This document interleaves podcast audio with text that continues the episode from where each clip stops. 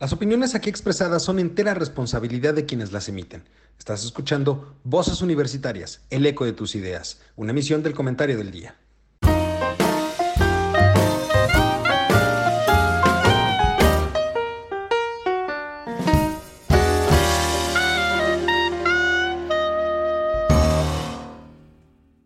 Hola, ¿qué tal mi querido público culto y conocedor? Ya es miércoles, miércoles de Voces Universitarias. Y hoy, hoy, señoras y señores, hay casa llena. Hoy estamos los cuatro. Así es que, pues mi querido Mario, muy buenas tardes, ¿cómo estás? Don Eduardo, don Juan Carlos, muy buenas tardes, qué gusto saludarlos y estar así como tú bien mencionas, con casa llena. Muchas gracias, mi querido Juan, ¿cómo estás? Pues estoy Gracias a Dios, aquí andamos todavía. Qué bueno. Mi querido Charlie, qué gusto verte de regreso. Hola, ¿qué tal? Muy buenas tardes. Ah, aquí andamos, vivitos y coleandos. Este, pero bien, todo bien, gracias a Dios. Cargado de trabajo, de mucha energía. Y hoy tenía muchas ganas de platicar con ustedes, así que venga. Ah, o sea, solo es cuando él tiene ganas, ¿no? O sea. Oh, bueno, o sea. Bueno, digo. Pero bueno, oigan, tenemos temas muy importantes, muy interesantes, eh, que empezamos ya la semana pasada cuando hablamos de la, de la reforma electoral, que la tocamos, digamos, de manera muy superflua por, la cuestión de los tiempos. Pero el día de hoy me gustaría que entremos más a detalle en cuestiones, eh, por ejemplo, como el financiamiento de los partidos, el voto electrónico, que ahí Charlie nos, me gustaría mucho saber la opinión del experto en ese tema, ¿no? ¿Qué tan, tan seguro puede ser o no el voto electrónico. Pero antes que otra cosa, me gustaría que empecemos hablando sobre la marcha que, que sucedió el, el domingo pasado, la marcha que se convocó a favor del INE, digamos, no voy a decir que fue en contra de la reforma electoral, sino más bien fue como un espaldarazo, o yo lo quiero ver de esa forma, un espaldarazo social al INE, que dicho sea de paso, de acuerdo a las últimas encuestas, es más popular que el propio presidente, tiene un nivel de aceptación, si mal no recuerdo, del 85-86%, contra el 56% que trae ahorita el queridísimo hijo predilecto de Macuspana. Entonces, eso, eso hace que... No más que eso suma, eso suma 130. 185 y la otra cantidad son 130. No se habla nunca así, sino del no, no, no, pero, pero no, son, no, no es que sumen, no, no es que tengan que sumar el 100%. Uno tiene el 86% de aprobación y el otro tiene el 56%. Entonces, pues en realidad tiene más aprobación el INE que el propio presidente. lo que pasa es que hay, unos que aprueban al presidente y aprueban al INE. Por eso que están esos porcentajes combinados.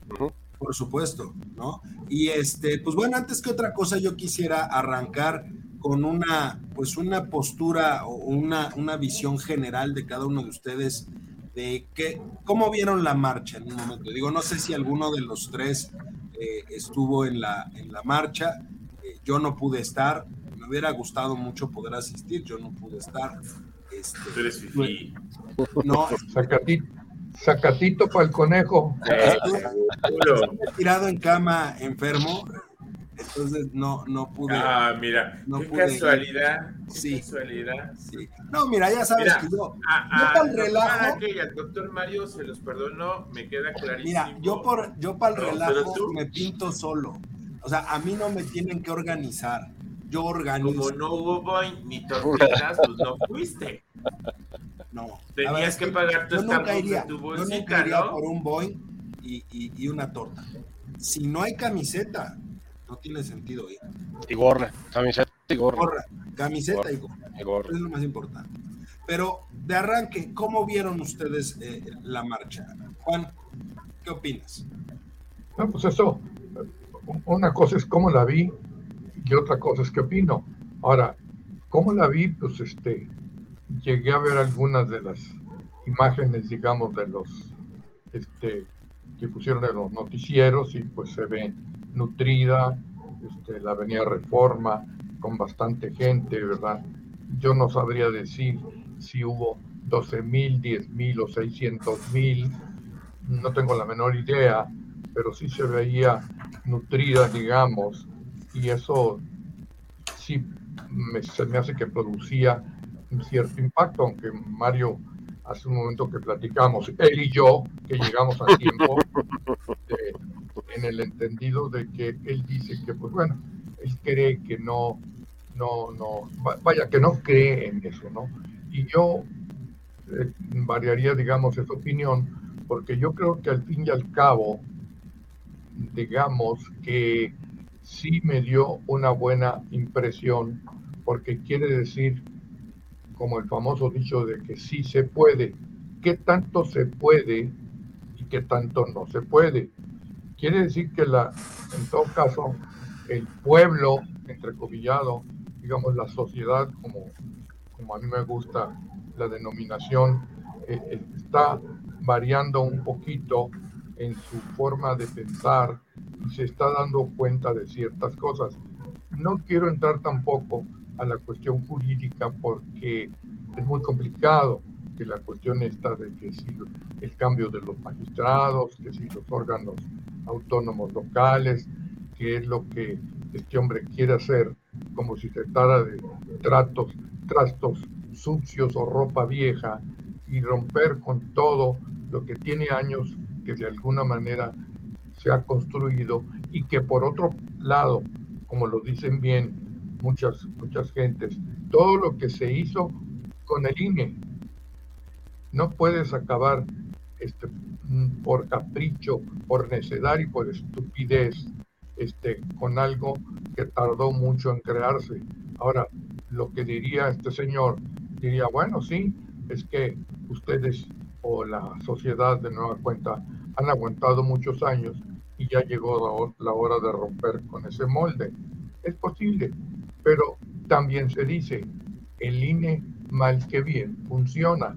Digamos, yo no quiero pensar que exista un órgano fuera de la Suprema Corte que de cuando en cuando cae por ahí en ciertos este, omisiones o errores, y no porque sí, porque parece que luego se inclina por algo de lo que yo decía en un principio, porque al fin y al cabo la mayoría de los integrantes, y no es que todos, fueron puestos por el presidente, salvo uno o dos por ahí. Hay un señor, un señor ministro que ya se llama José María, creo, y él no es del grupo de, digamos, de, Morena, ¿no? Y algún otro que se me escapa, a lo mejor, porque Laines, por ejemplo, pues es totalmente López Obrador y, las dos, no sé si son dos o tres ministras, son también del grupo de López Obrador. A veces como que quieren hacer otra cosa, pero terminan allanándose, en todo caso, a aquello que de alguna manera pueda lesionar o perjudicar los intereses de la voluntad este, del pseudo gobernante, pseudo presidente, que parece ser que nada más nosotros los mexicanos somos los que nos damos cuenta de lo que está pasando en México y que en el exterior la imagen de México es wonderful, ¿verdad? Aquí todo está bien, este, todo le sale a este hombre, y, nadie dice nada. En alguna ocasión yo he hecho un comentario por ahí, no recuerdo, en el sentido de que Biden le da por el lado y luego Eduardo dice, no, bueno, pues es que aquel está ocupado en cuestiones muy importantes, este, las elecciones, la cuestión de la guerra con, este, con, de Rusia con Ucrania. Es posible, pero habría que ver, y esto creo que van a estar de acuerdo conmigo, México es tiene una situación geopolítica muy, muy importante para Estados Unidos y que no pueden dejar de pasar. Claro, está mandando a sus gentes a que vean el asunto por encimita, que por cierto, no sé si se han dado cuenta que el embajador ya no ha venido. Hasta donde yo me acuerdo, ya no ha venido a últimas fechas este hombre. No sé si le habrán cortado las alas o, qué habrá pasado con él, porque los asuntos están, digamos, sobre la mesa. sobre el debate y demás, no ha venido. Y ahí sí yo les aventaría la pregunta, ¿ustedes qué piensan de esto de Kendall, lo que se llama, este ya no viene? ¿Por qué? Eso es lo que tengo yo que decir, ¿no? No sé qué piensan. Bueno, eh, continuando con la línea de pensamiento de, Juan, no, Ken Salazar está aquí en México, está en la embajada y está haciendo sus funciones eh, políticas. Pero ya no sale tanto en los, Ah, no, eh, le ha bajado, le ha bajado y le bajó eh, por una situación muy específica que eran las elecciones intermedias. En que una cosa es que él el, el, embajador y otra cosa es que no es un político dentro del juego político de Estados Unidos. Entonces, ahorita Ken Salazar bajó su grado de exposición, bajó su participación en medios y eh, estuvo más concentrado en ver la cuestión de la, de la elección intermedia, que por cierto, eh, me acaba de llegar la información que el Congreso de Estados Unidos, sea, la Cámara de Representantes, queda en manos de los republicanos. Ya está confirmado. Entonces, ahora queda Cámara de Senadores en manos de demócratas y Cámara de Representantes en manos de republicanos. Entonces, pues eso eh, pues podemos interpretarlo como lo platicábamos la semana pasada, como, pues no vamos a decir que un empate, pero sí una situación que puede crear inmovilidad en muchas acciones que pretenda eh, la actual administración de Joe Biden en estos dos años que todavía le queda. Entonces va a ser una variable interesante. Eh, ayer se anunció la, la candidatura de Donald Trump a la presidencia, ya la hizo oficial, va inicia su pre-campaña para convertirse en por tercera ocasión en candidato del Partido Demócrata a la presidencia de Estados Unidos. Entonces sí, también allá, como bien lo indicaba Juan, pues también están ocupados en sus, en sus temas eh, internos y si a eso le aderezamos el espanto del día de ayer de los dos misiles en Polonia, pues eh, eso sí prendió eh, alarmas el día de ayer por la tarde. Afortunadamente, pues eh, ya trataron de disuadirlo, diciendo que habían sido misiles ucranianos de defensa que se habían desviado y que por eso habían pegado ahí. Eh, no sé si haya sido cierto, si no haya sido cierto, pero es una buena salida porque de lo contrario se hubiera invocado la quinta cláusula del, de la OTAN y hubiera sido una guerra ya abierta de todos los países que pertenecen a la OTAN, incluyendo Estados Unidos, a eh, Rusia. Entonces sí, sí fue una... No, no, a todos. Y Biden desde que estaba en la G20, dice, acabo de, de limar asperezas con el chino, yo ahorita ya me arman este irigote con el ruso. O sea, pobre hombre, lo van a matar de un infarto, no, no va a morir por otra cosa. Pero regresando al, al tema en cuestión de la marcha, sí yo le comentaba a Juan eh, antes de iniciar el programa, que estas marchas son muy interesantes, no solamente esta en particular, sino todas las que se generan y se hacen de una manera eh, constante y, rutinaria en nuestro país y que sí se mantienen en un nivel alto de, de, comunicación y discusión por un par de días, pero después pierden su efecto. Después pierde el efecto y volvemos a caer en las rutinas y viene algo que las desbanca y pone la atención de todos los análisis a esa nueva novedad que se presentó. Eh, la, la, marcha en, en esencia es una, un excelente ejemplo de que la sociedad civil, no el pueblo, la sociedad civil, porque el pueblo es un ente indefinido, pero la sociedad civil organizada, como la vimos el, el domingo, sí puede en un momento dado generar presión. Además, algo muy importante, esto no era por un partido político, esto no era por protestar en contra de algo, era en la defensa de una institución pública, que es el caso del INE, un organismo curiosamente, autónomo. Curiosamente, hasta ahorita sí. las marchas eran en protesta por la acción de las instituciones y ahora tuvimos una Exactamente. marcha en defensa de una institución. En defensa de una institución. Y, según eh, mi recuerdo, no hemos tenido una similar. O sea, la, anterior con la que se le hacía una analogía era la de la seguridad, la marcha por la paz, que fue cuando era eh, jefe de gobierno López Obrador, era por la protesta por la inseguridad en la ciudad y, y, y por aspectos de violencia. eh, era una protesta. En este no fue una protesta, este fue un acto de defensa a una institución que no queremos, por lo menos en este momento, y bajo las condiciones que se estaban planteando, que se modificara. Eh, si posteriormente se hacen ajustes y como todo en la vida, son susceptibles de perfeccionamiento y susceptibles de modificación, todo, claro.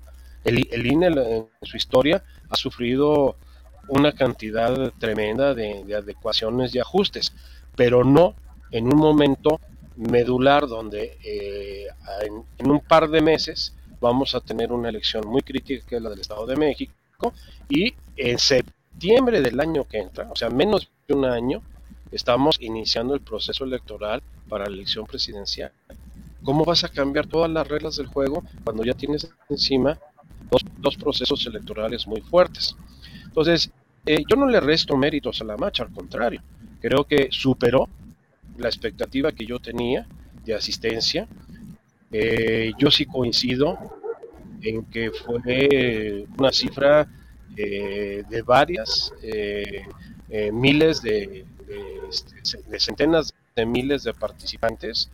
No me, no me extraña el número este que han manejado algunos expertos a base de, de cuadricular los espacios y dar capacidad de personas por metro cuadrado, que hablan de 800 mil participantes, 840 mil participantes.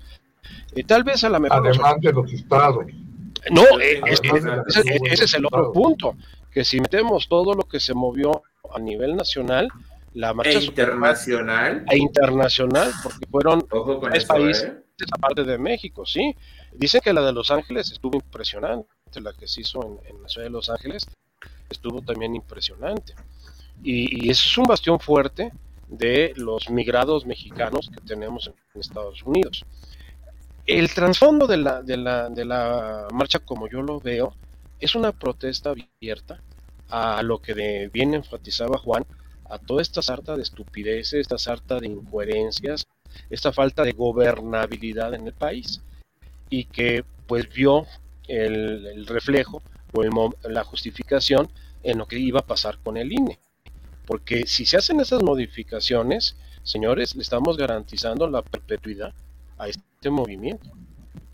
Ahora. Pero hay una cosa, hay una cosa, Mario, perdón que te interrumpa. no, no, adelante. Esto es como suele suceder, digamos, en muchos movimientos que ha habido a nivel mundial, en la historia y inclusive en el presente. Yo siento salvo la mejor opinión de ustedes, que esto puede ser el principio del fin, valga la expresión. O sea, por algo se comienza. Sí. Algo como esto que sucedió, ¿verdad? Que si se va a tardar, que no se va a tardar, que es posible, como dijo creo que una diputada o una senadora del PAN, este, ahora que sacó a relucir su argumento que la reforma iba a ser a leyes secundarias, se lo dijo este, Monreal, en el sentido que eso tampoco podía ser, que de ninguna manera era procedente. Sin embargo, pues ya sabemos que este hombre hace uso como papel de baño de la Constitución, por no decirlo en palabras soeces, ¿verdad? Que le vale lo que se le unta el queso de Chihuahua para acabar pronto, ¿verdad? Ustedes saben que se usa en el queso de Chihuahua. Pues nada. ¿Qué le gusta acercar a su Chihuahua? Pues nada. A cebo. ¿Sabes lo que es el cebo, verdad? Sí, sí, claro. Charlie, ¿tú cómo viste eh, la marcha?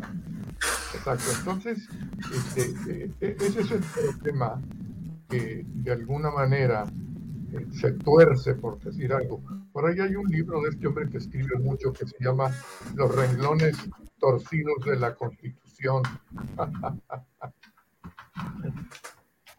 ¿verdad? Pero bueno, em, por ahí ve el asunto. Charlie. Y la marcha, la marcha. Porque ya se enojó Eduardo, porque no lo dejé hablar. Estoy viendo la cara, nada más como diciendo, yo vengo de espectador. Ah, hoy vengo de espectador, yo mira, hoy sí nada, nada. Esto es el homenaje de que Charlie está presente. Y... No, hombre, gracias, qué amable. Fíjate que, a ver, la, marcha eh, me, causa este, sorpresa por la cantidad de gente que, que se ven en los videos. Me gusta porque finalmente hay una fuerza opositora en el país, claramente. Pero también sabemos que esa gente puede ir y plantar este, tiendas de campaña vacías en una zona, eh, que hoy se alivestran por una marcha y el día de mañana se les olvida porque los negocios están eh, viento en popa, etcétera, etcétera, etcétera. No sé si tomarlo verdaderamente como un proyecto a largo plazo o, o solo es un sentir por una persona, una indignación por su figura eh, presidencial o por un acto de discriminación. Las frases que, que, decían eran brutalmente discriminatorias y creo que eso no era válido. Está bien que defiendan las instituciones como el INE, me parecen adecuados, creo que no es el momento para hacer reformas ni tocar nada de lo que el INE está trabajando, tenemos en unos meses las elecciones del Estado de México, en dos años o año y medio las elecciones de, presidenciales. Este, espero no estar desfasado. Eh, eh, está todo, o sea, ya hacer algo es como ponerle al huevito cocido este, la salchicha, o sea, ya no se va a integrar, ya no hay manera de que puedas hacer algo. Eh, bueno, oye Carlos, perdón, este, hay una cosa que dijo Lorenzo Córdoba, muy importante. Dice, estamos de acuerdo, cosas que se pueden en el INE, así lo dijo. O sea, es una gente congruente, sabe que no todo es perfecto. No, hay fallas a lo mejor que se pueden corregir, ¿no? Eso Pero tampoco se trata, como quiere este hombre, quitarlo. Ajá, eso habla muy bien de él. Pues Sabe que se tiene que corregir algunas cosas que no se están haciendo bien, que se pueden mejorar. A ver, todos hablamos de perfeccionismo, de corrección, de reingeniería. Y él lo sabe perfectamente bien, pero no es el momento. No, no es el momento. Para reformas de fondo, como él los quiere hacer, no es el momento. Si lo hubiera hecho hace, ¿qué te gusta? Hace un año, estábamos a tiempo. Hoy Hoy es hacerlo al vapor, hoy es querer decir, justo lo decía eh, el doctor eh, Araque hace rato, eh, este tipo ya está en un plan maquiavélico de, ahora yo voy a la mía, ¿para qué hacer una marcha? ¿Para qué hacer una marcha donde va a ir N cantidad de gente por una torta y un refresco? O sea, hay que ser sinceros, ¿no? Hay que ser sinceros porque realmente es eso. Hay mucha gente que lo apoya, que lo quiere y que cree en el proyecto. Tengo muchos amigos que a pesar de toda la situación creen todavía en el proyecto. Este, pero no conocen el fondo, Carlos, perdona. No, no lo conocen, no lo conocen, o si lo conocen no lo quieren ver. Eh, yo he estado viendo en los últimos meses eh, una estampida de precios brutales. Eh, el litro de leche, yo me acuerdo que hace tres años estaba en 15, 16 pesos. 18 lo voy a poner. Hoy lo vi ya en 26 el litro de leche. O sea, eso es brutal. Es brutal. O sea, estás hablando de un problema económico muy, muy preocupante en el país que hay que detener la inflación, hay que detener ese tipo de, cosas.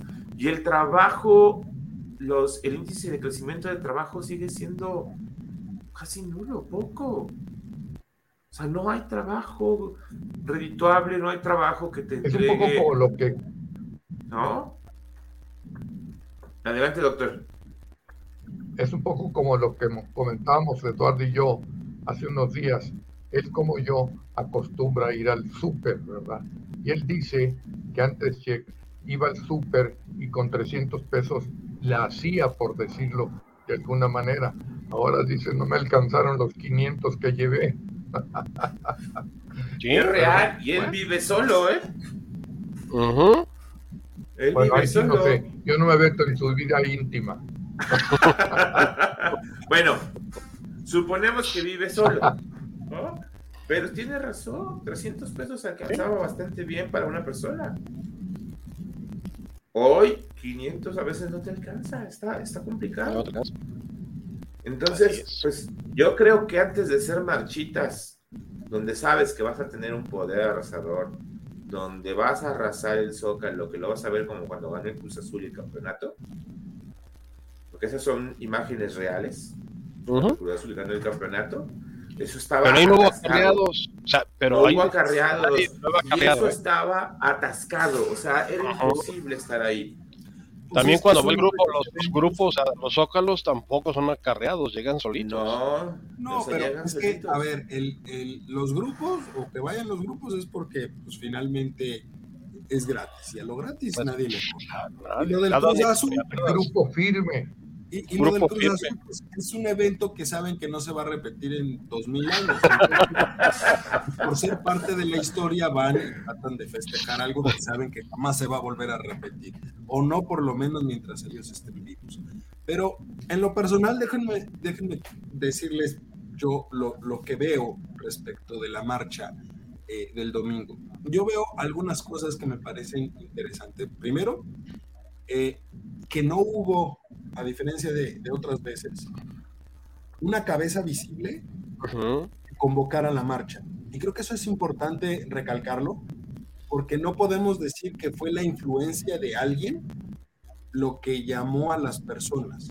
Fueron pequeñas células sociales que empezaron a armar la marcha, que la promovieron y tenemos cifras voy a dejar de lado la, estúpida cifra de Martí Batres de 16 mil personas, porque eso es una verdadera estupidez, ¿no? Pero, pero tenemos cifras que van desde los 200 mil hasta los 900 mil, tan solo aquí en la Ciudad de México. ¿Qué mencionan ustedes? Faltaría agregar lo que sucedió en otros estados de la República y fuera del país en apoyo al INE, lo cual habla que está sucediendo algo que yo en lo personal he, tratado, he dicho y he pedido desde el inicio de este sexenio. La sociedad civil tiene que tener la respuesta al problema más grave que estamos atravesando en este momento. No se puede permitir un retroceso como el que se está intentando hacer. Concuerden que no son los tiempos específicos para hacer una reforma. Creo que fue un mal timing de Andrés Manuel y sorprende que se, él tenga un mal timing político porque esta reforma debió de haberle impulsado prácticamente al inicio de su sexenio, inclusive cuando tenía la mayoría de Morena y no necesitaba de ningún otro partido, ¿no? Ahí la pudo haber impulsado, ahí la pudo haber sacado y otro cantar sería. Y sin embargo, tuvo temor de hacerlo también por una razón muy específica que, creo que también vale la pena eh, eh, sacarlo a relucir a, raíz de la marcha. Este sistema como está hoy, bien que mal, y lo escribía yo el martes, permitió que un movimiento como el de Morena, en tan solo 10 años, se consolidara, ganara el 80% de las gubernaturas y la presidencia de la República. Pero ¿cómo nos ganó Eduardo? Electoral, el que le dio la victoria a Andrés Manuel. Le guste o no le guste a Andrés Manuel, es lo que le dio la victoria, este sistema electoral. Y el Pero este sistema electoral también se la puede quitar. Pues, y ese es el único motivo por el cual él quiere una reforma, porque sabe que el sistema está funcionando y tan está funcionando que él está en el poder y quiere evitar a toda costa que alguien pueda tener la misma oportunidad que él tuvo para obtener el poder. Y finalmente, creo que también vale mucho la pena recalcarlo a raíz de la marcha. El sistema democrático mexicano es muy joven y por lo tanto es perfectible en todo sentido. Aquí lo hemos platicado podríamos o deberíamos de hablar tal vez de un cambio de sistema, voltear a ver el parlamentarismo, voltear a ver los gobiernos de coalición, pero no es el momento. Ahorita no podemos cambiar las reglas. Parecería mucho tiempo, pero yo quiero aclararle algo a las personas.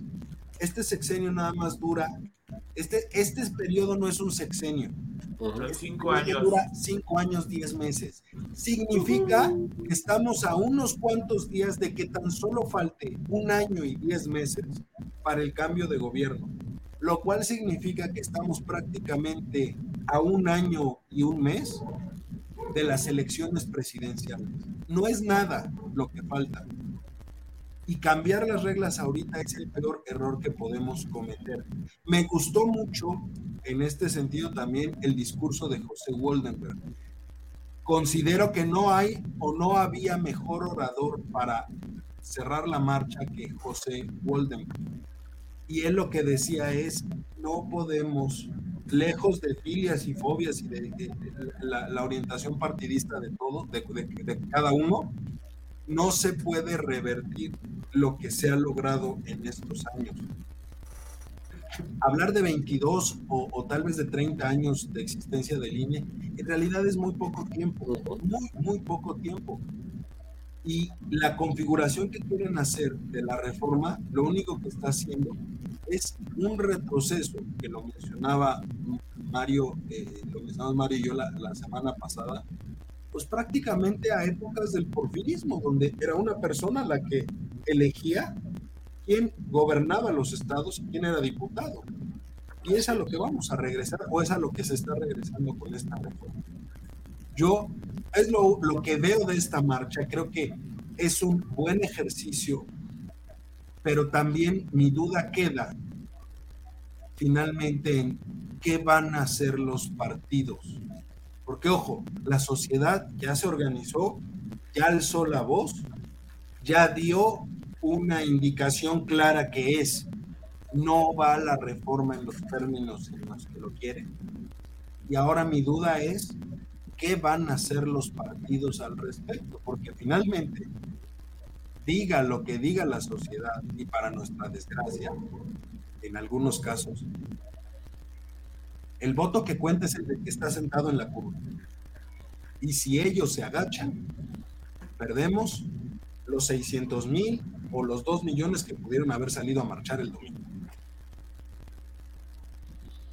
El descrédito definitivamente, el poco crédito que a últimas fechas se ha ganado la Suprema Corte, digamos, eh, si emitiera alguna resolución llegando a la controversia constitucional o lo que tú quieras de instrumento jurídico que se trata de hacer valer, sería el mayor descrédito que puede haber tenido la Corte en toda su existencia, punto.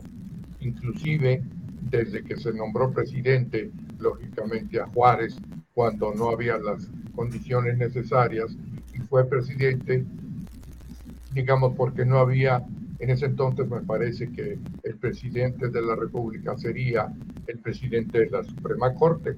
Lo que pasa es que las condiciones cambiaron, definitivamente, ¿verdad? Ahora, un pequeño comentario a lo que tú dices en cuanto al hecho de que no se puede revertir. Yo cambiaría la palabra para ser todavía más estricto. No se debe revertir. No es que no se pueda, de que se puede, se puede, pero no se debe revertir, ah, y, sobre todo cuando se trata de hacer mejoras. Perdón, y, por cierto, nada más, y, con esto eh, también me gustaría puntualizarlo. Dos cosas muy, muy, muy específicas. Uno, que el presidente se siga o siga argumentando que dado el esquema que existe puede haber fraude electoral y por eso busca la reforma poniendo como ejemplo específico lo sucedido en el 2006, que estamos hablando de hace 18 años, más de 18 años, ¿no? Lo único que refiere es que el señor necesita terapia. Punto. Porque el señor no puede soltar, o sea, el señor ya llegó a la presidencia, ya obtuvo la presidencia, tiene cuatro años gobernando y sigue quejándose que le robaron la elección en 2006. Entonces, el señor tiene un fuerte problema psicológico que no puede soltar la humillación que le hicieron hace más de 20 años. Eso por un lado. Y por otro lado, convocar su marcha o convocar una marcha donde él va a salir ahora para decir que no es la respuesta a la marcha de INE el domingo pasado, también habla y reitera el hecho de que el hombre necesita terapia, porque lo único que va a hacer o lo único que intenta hacer es decirles, ahí está, ellos pueden juntar a 60 mil, pues yo puedo juntar a 125 mil. Por supuesto que no fueron 60 mil los que marcharon el domingo pasado, pero él lo único que quiere hacer es mostrar músculo y decir, si estos pelados pudieron, yo les voy a demostrar que yo voy a llenar el zócalo porque la única medida racional de gente que él tiene es el zócalo y dice 125 mil personas. Eso lo dijo él mismo. Si se le argumenta que fueron más los de la marcha, él va a decir no, no, no, no, porque no estaban en el zócalo y el Zócalo es la única unidad de medida política posible para él.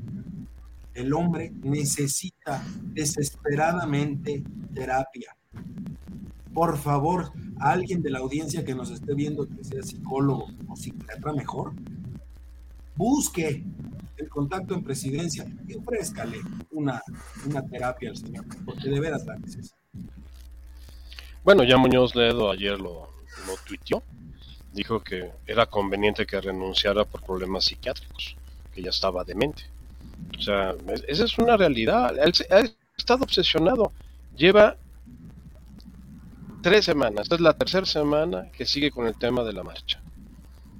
Dos previas a la marcha y lo que va de esta semana eh, siguiendo discutiendo sobre el tema de la marcha y descalificando todo lo que se pueda descalificar. Sacar un listado de los eh, personajes eh, relevantes de la marcha y, decir que casi que le faltó decir que eran traidores a la patria. ¿Qué les digo? no existe el CISEN? ¿Eh? ¿Ya no existe el CISEN? ¿El CISEN? Ya. El CISEN ya no existe, pero existe la unidad de inteligencia militar. No, güey. Llámenle como quieran, ¿no? Entonces, o sea, existe la unidad de inteligencia militar. Entonces, son los que están pasando todo este, este, foco de información. No hay que hacer mucha para saber quiénes fueron y quiénes no fueron. O sea, eso, o sí que fácilmente con el sistema que tiene ese 5 de monitoreo en la ciudad identifica a las personas y rápidamente sabe quién fue y quién no. a ver, las redes sociales. en el caso de destacar, ¿no? el uso de las redes sociales te y, no, y mucha gente lo, estuvo manifestando en, sus redes sociales de que estaba ahí y estaba mandando información y fotografías y comentarios. Entonces, esa, esa parte no es, vamos a decir, muy relevante.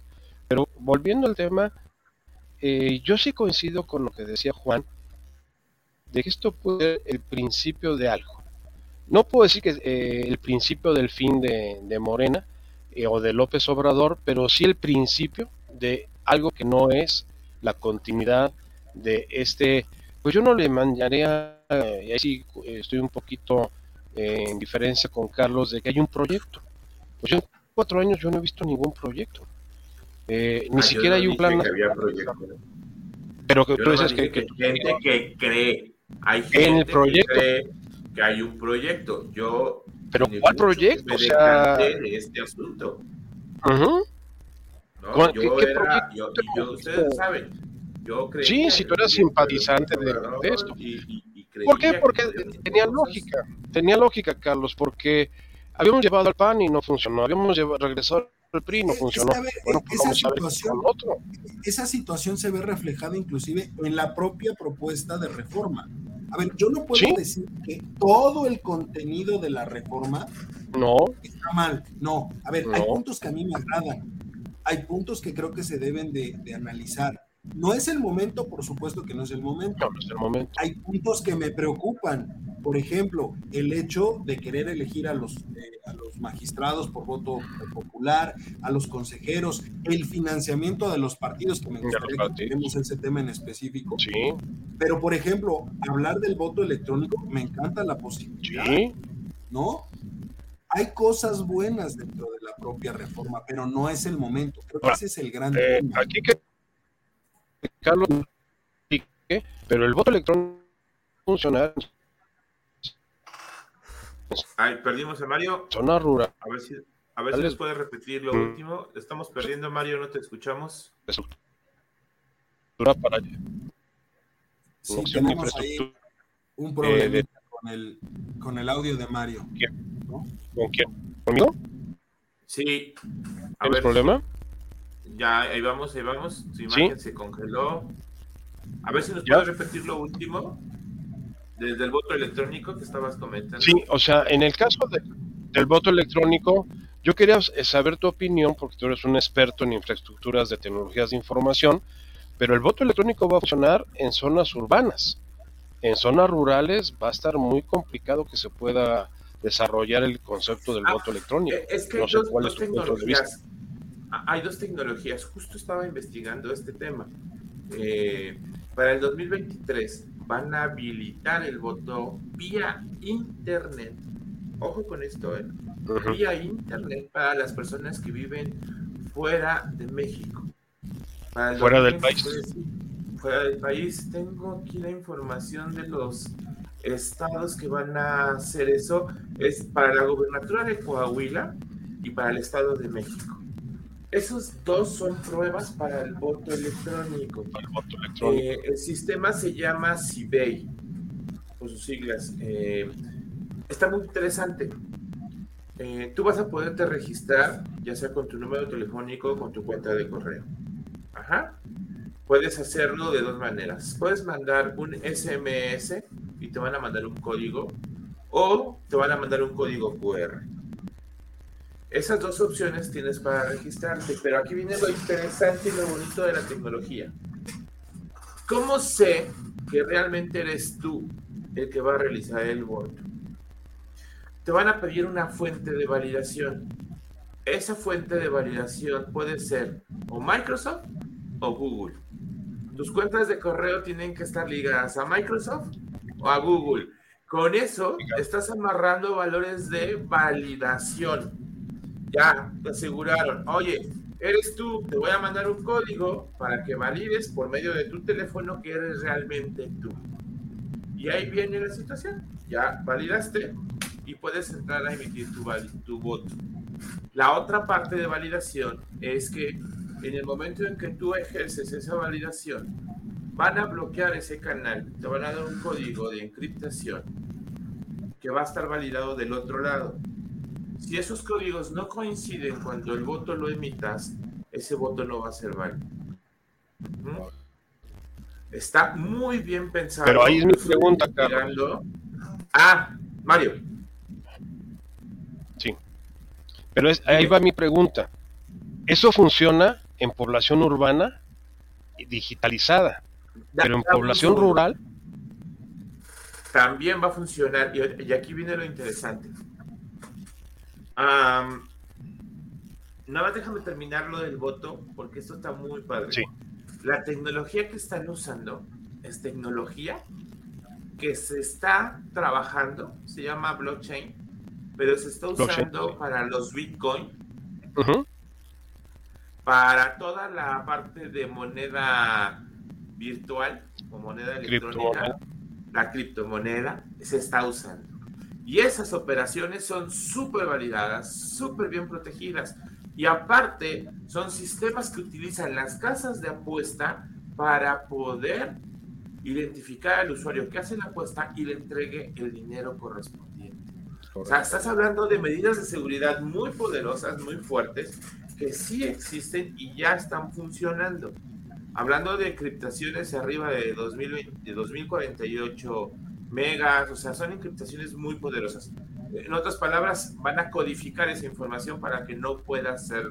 Oye, Charlie, y en el caso de. Perdón, y el tema de las urnas electrónicas. Ah, eso voy. Para las zonas rurales, lo que van a hacer son urnas electrónicas.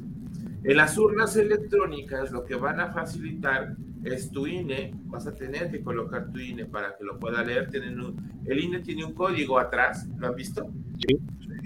Ese código lo van a tener que leer, van a tener que validar este, conforme papelito otra vez, porque finalmente se puede hacer, y vas a entrar a la urna, vas a colocar tu, tu credencial de línea, te van a leer y vas a votar.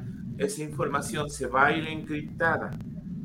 Te van a dar un código o un comprobante de voto y tú puedes posteriormente verificar que la cadena de voto es la misma que tú tienes. Y eso va a quedar público y va a quedar exhibido diciendo, a ver, tú votaste por fulanito, te van a mandar un correo, te van a mandar algo, y ese código que tú tienes va a ser el mismo que va a estar ahí. Es el mismo mecanismo que se sigue en Brasil, ¿no? Y, y es lo que ha permitido que prácticamente cerrando la casilla se tengan los resultados definitivos. Porque es muy rápido, todo lo tienes ya contabilizado, o sea, hace cuenta que conforme van los votos, tú vas viendo cómo va creciendo y se van acomodando. Eso ya no es un conteo rápido, lo que hacía el PREP, eso es un conteo rápido real. En, en, tiempo real, tú vas viendo cómo se van moviendo las votaciones. Claro, ahí hay un sistema que dice que no lo puedes poner en tiempo real para evitar problemas y demás. Entonces van a soltar los, los, este, los resultados como siempre hasta las 8 de la noche, pero ya son reales, cuantificables, revisables, auditables. Esto es lo que eh, me, dio mucho gusto leer, que están utilizando una tecnología nada que ver con la que usa el ejército y otros lugares, ¿no? Pero esto, esto es algo que te puede dar la seguridad de que el voto tu voto va a ser válido. Por ejemplo, esa parte de la reforma me encanta, me encanta esa parte de la reforma. Pero vuelvo al tema, una que me preocupa es el financiamiento de los partidos. Juan, ahorita se supone que les damos el dinero para que no haya compromisos en el momento de generar candidatos o votar. Pero si se los quitas, como pide la propuesta, que prácticamente solo se les va a dar dinero para las campañas, pues de qué vive el partido el resto del tiempo y cuál sería en un momento dado el, beneficio ahí, ¿no? Yo, en todo caso, funcionaría si es que no estoy, si es que no estoy mal, como funciona en Estados Unidos, que hay contribuciones por parte de los miembros de determinado partido y que hasta cierto punto pudieron no pensar que son ilegales, que ayuden a lo que las a las actividades que realiza el partido. No sé si estoy bien o cómo lo llevan, tú que más o menos también estás, eh, digamos, tienes conocimiento de eso. Fuera de, de campañas, ¿no reciben apoyo los partidos en Estados Unidos? En Estados Unidos no se fondea por parte del gobierno un centavo a ningún partido. Nada. Los no, partidos... yo no hablo, de, yo no hablo del, del gobierno, hablo de, lo, de, los miembros del partido. Ah, no, sí, ellos pueden meterle todo el dinero que quieran. De hecho, de, por ejemplo, de un dólar hasta mil millones de dólares. Un, o sea, un modelo muy interesante en Europa es que la afiliación cuesta. Cuesta. Es como una sí. mensualidad. Es una membresía. O sea, alguien, alguien que se quiera afiliar a un partido paga mensualmente cierta cantidad. Y de eso viven los partidos. ¿no? Por, e, e, ese es un tema interesante. En España, por ejemplo, algo que mencionaban mucho era, a ver, hay una gran facilidad, una facilidad impresionante para crear partidos políticos en España. Y te, tú puedes crear tu partido político, generas las firmas, órale, vas a poner tu candidato y ya. Si tu partido, ojo, si tu partido obtiene, no me acuerdo si es el 5 o 6% de la votación, entonces el Estado te devuelve lo que hayas gastado de campaña. Te lo da, solo para los partidos nuevos. Y ya a partir de ahí tienes la subvención del Estado. Pero de entrada, si eres un partido nuevo, no te dan nada. Tú fondeas todo. Si tú demuestras o llegas al porcentaje mínimo, que repito, no me acuerdo si es el 5 o 6%, entonces el Estado te devuelve lo que hayas gastado, que tú puedas comprobar en la campaña y a partir de ahí tienes la subvención. Si no, desaparece el partido, te quitan el registro y lo que gastaste lo gastaste y punto. Bueno, aquí es, es, similar, este Eduardo, ¿eh? o sea, los partidos nuevos de nuevo registro no reciben apoyo financiero por parte lo, del Estado. Es, es si logran el 3% de mínimo de participación, ya quedan autorizados como partidos y entonces en claro. la siguiente elección ya les asignan presupuesto. Sí, pero, pero no pueden, no puedes generar un partido tan sencillo aquí. Ah, no, no, pues ver el relajo como, que hubo con los como allá. O sea, ese es un tema. Te, modifican unas cosas por otras, ¿no? En España es subvención, en Brasil es subvención. Eh, prácticamente, digamos, solamente en países como Estados Unidos, eh, Inglaterra, Alemania, digamos, los países desarrollados no tienen eh, apoyo gubernamental. Gubernamental. Los partidos. O sea, eh, por el, caso de Argentina no tiene, no tiene subvención, pero pagan las campañas. O sea, que es un poco el, esquema que querían poner aquí. Que querían poner aquí. Te pago campañas, pero no te pago subvención. Ahora, finalmente aquí se hizo como una especie, o está pensado como una especie de candado, ¿no? Para evitar que... Pero también mi duda es, ¿y por qué no? O sea, a mí me preocupa que el narco meta dinero, que los, que los, este, que los candidatos lleguen ya con compromisos. Pero, pues, a ver. De todas maneras, finalmente en el esquema actual llegan con compromisos, o sea. Hay, hay un libro que hizo Luis Carlos Ugalde y Mario Amparo Casal, en donde hablaba de que 14 por cada peso oficial meten 14 pesos no oficiales. Esa es la proporción. Y esos 14, o sea, por uno que te da el gobierno, ellos meten 14 que vienen de otras fuentes. Y este libro de, de, de Ugalde y de Casal al respecto de que son una investigación muy exhaustiva y, ahí viene ese fondeo. los partidos también han excedido de una manera brutal sus este, prebendas económicas, no solamente con el presupuesto oficial, sino con las aportaciones de otras fuentes de financiamiento. Entre ellas, ¿no sería, mejor, ¿no sería mejor reforzar el proceso de fiscalización? Porque, a ver, hoy en día, hoy en día, Hoy en día lo único, que sucede, lo único que sucede es, metiste dinero que no estaba registrado, ¿qué hacen? Pues los vamos a multar. ¿Y cómo los multan? Les quitan parte o los, les dan el dinero que les corresponde y luego hacen que paguen la multa. Ni siquiera se los retienen de jalón. Se los dan y ellos tienen que pagarlo en un momento dado. Pero si consideras, don Eduardo, que dos terceras partes de la economía de este país se mueven informalmente con dinero en efectivo, pues, ¿Cuál es el problema? ¿Cuál es el problema? Bueno, pero también ya hay, también ya hay límites, Mario. Ah, no, si tú bancarizas, ah, no, si tú bancarizas, sí, don Juan. Ay, pero, si tú lo bancarizas. no usa dinero y no lo metes ni al banco? Exactamente, o sea, e, el problema del país es que solamente una tercera parte de la población económicamente activa está bancarizada. Métete a la central de abastos y ves que compran los camiones de la verdura llegan y los fajos de billete que hay tantos. Billetes, deja fajos, guacales de billetes, guacales de billetes. Porque compran el tráiler. Sí, compran el tráiler y, después hacen la, la, venta al, mayoreo. Efectivamente. Dos terceras partes, eso, eso no es dato mío, es dato de INEGI y dato de Banco de México. Por eso, en los agregados monetarios M1, billetes y monedas, crecen todos los años en este país. Porque la, bancarización es mínima. Sí, si tú en tu cuenta de cheques depositas más de 15 mil pesos en el mes, ah, entonces sí, te preguntan, ¿y de dónde vino el dinero? Pero, a ver, si yo voy a usar dinero en efectivo, ¿para qué demonios lo meto a la chequera? Por eso, parte, parte de fortalecer la fiscalización de los partidos, pues implicaría eso, les vas a exigir que tengan que estar bancarizados.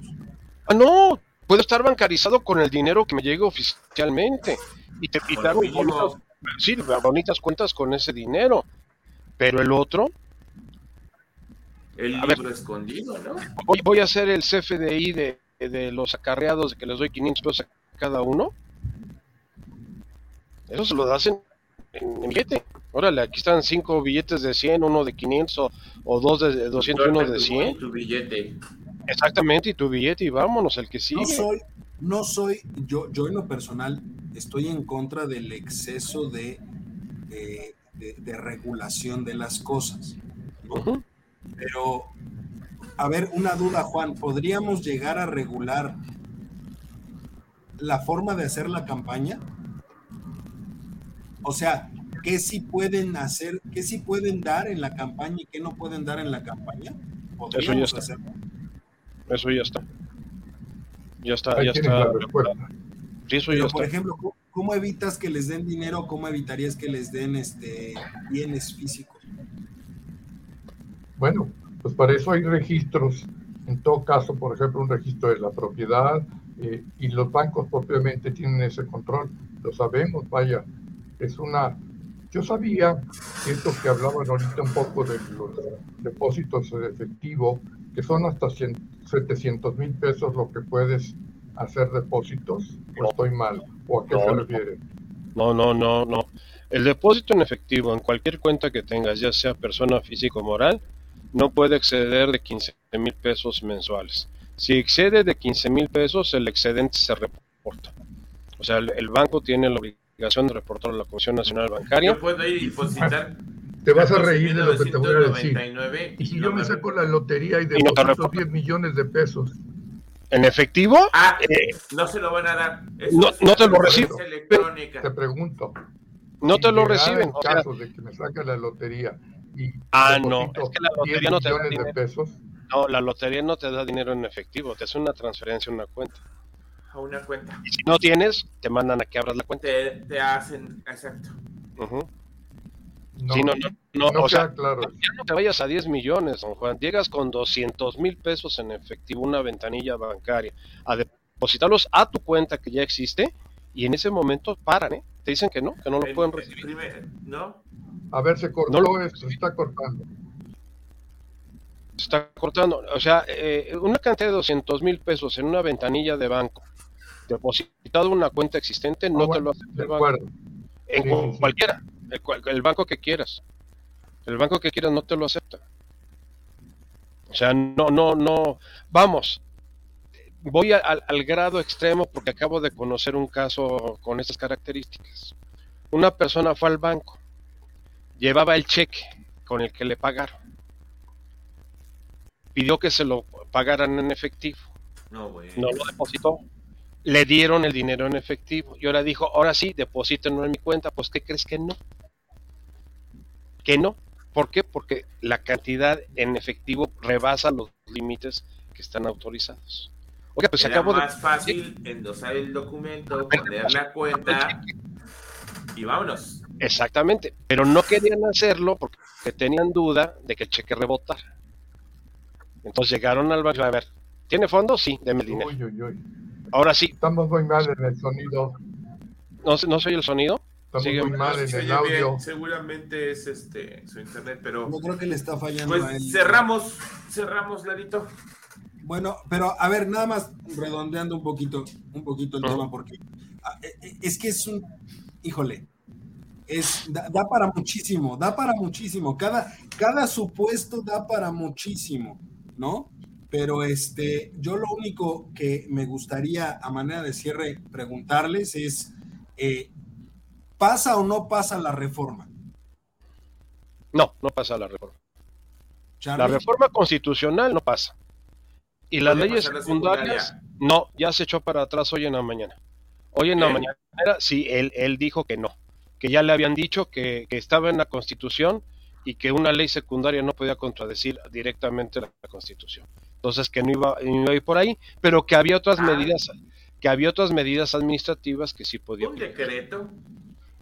no, no necesariamente. No, a ver, eh, Carlos, viene la renovación de cuatro consejeros. Si no lo renuevas, como lo hizo en, en los otros organismos, la, la Comisión Federal de Competencia está céfala se quedó con, con, cinco consejeros y los lo que tenían que pero, pero, jurídicamente, jurídicamente, puede operar, pero efectivamente. Ah, sí, no, no, sigo, pero lo puede hacer simplemente para, para ahorcarlo y provocarle que, que truene en, en, la elección de Estado de México y Coahuila. Ya le quitaron 4.500 millones de pesos del presupuesto. Ya se los quitaron. Ahorita en el presupuesto de, egresos, ya. De, los 24 mil que pidió, nomás le van a dar 20. Juan, ¿pasa o no pasa la reforma? No va a pasar. Definitivamente no va a pasar. Yo creo. Ahora, Yo estoy hablando en términos legales. Legal. Definitivamente. ¿eh? Ya lo que se sale fuera de lo legal puede pasar todo. Desafortunadamente. Eh, bajo lo que acaban de decir ahorita, yo creo que no va a pasar, ¿eh? No, no se va a atrever a hacer tanto. Va a mostrar fuerza el domingo, eh, con acarreados Sí. con gente que cree en el proyecto, va a mostrar fuerza. Vamos a ver mucho más gente que la que vimos el domingo pasado, eh, pero no va a pasar. Bueno, esperemos que no pase. Bueno, a ver, yo nada más quiero a- No, no, va, acotar algo. Vamos a ver más gente de la, del, de la que la del domingo pasado en la Ciudad de México, tal vez. Pero Sí, no, en la- nada más, nada más. no en las el magnitudes. extranjero y en las Ni en, otros ni en- estados. ni en las otras ciudades. No, no, no, no, no. Es Bueno, una marcha Yo local. sí de la creo, ciudad. ¿eh?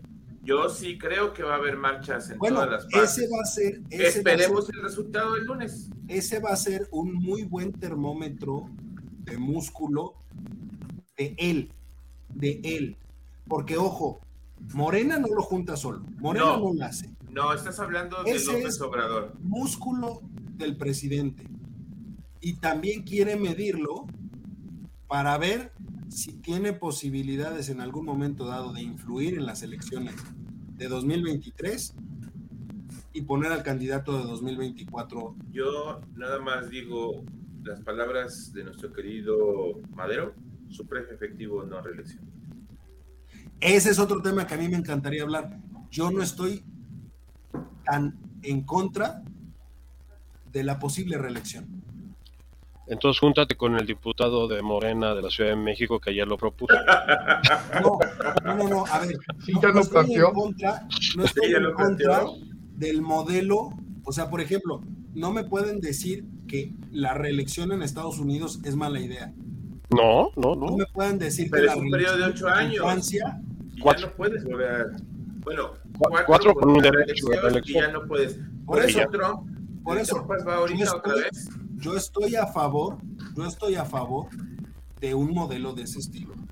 Funciona en Estados Unidos, funciona en Canadá, funciona en Alemania, funciona en Francia. A ver, En Inglaterra, en Inglaterra. Sí, pero estás hablando de modelos eh, políticos diferentes. por eso, e- es que ese es el tema. En América Latina son democracias. Por eso, y luego se que- vuelven dictaduras. Y Pero tienes el caso de Brasil también. Sí, es de cinco, cinco que- con derecho a reelecciones. Hay que analizar, y, y en Brasil no hay un tope de reelección, ¿eh? No, pero consecutivas, ¿eh? Ojo. Porque Exacto. Lula tuvo que, tuvo que dejar en la, en, la, en la reelección, al siguiente periodo no podía competir, por eso entró Vilma O sea, Entonces, ahorita puede volver a jugar porque ya salió, exacto. pero no, no puede una tras otra. es a lo que voy. O sea, no es hablar nada más de la reelección por la reelección. Tenemos que discutir el sistema completo, ¿no? Seguramente el domingo van a decir que marcharon más de un millón de personas. Dos millones, dos millones van a marchar. Es más, estoy tan seguro que está tan loco el hombre que va a decir que las 30 millones de personas que lo apoyaron salieron a marchar el domingo. Es- es- Por favor, Mira la güera. Oye, Eduardo, la güera está opinando ahí, ¿no? Sí, Sí. sí, ¿No es la güera? ¿sí? sí, sí, está bueno, sí. Entonces, recomiéndame un psiquiatra, porque lo necesito, señor, ¿no? Pero bueno, muchas gracias, Juan, Mario, Charlie. Eh, pues la próxima semana se va a poner bueno. Se va a poner Haré bueno. lo posible por estar la siguiente semana. Salgo de viaje otra vez, entonces. Tú Tiene, conéctate tiene con quien que ir a te marchar la, próxima semana. Sí, No, ese quiere- no, no. ese- ese es el tema. Él va a ir a marchar y no quiere venir a decirlo. él va a ir a marchar y entonces no quiere venir. No quiere decirlo, lo está ocultando. Cuídense mucho y tengan un excelente cierre. Saludos. Nos a mandan todos. saludos. Nos vemos. Saludos. Buenas noches.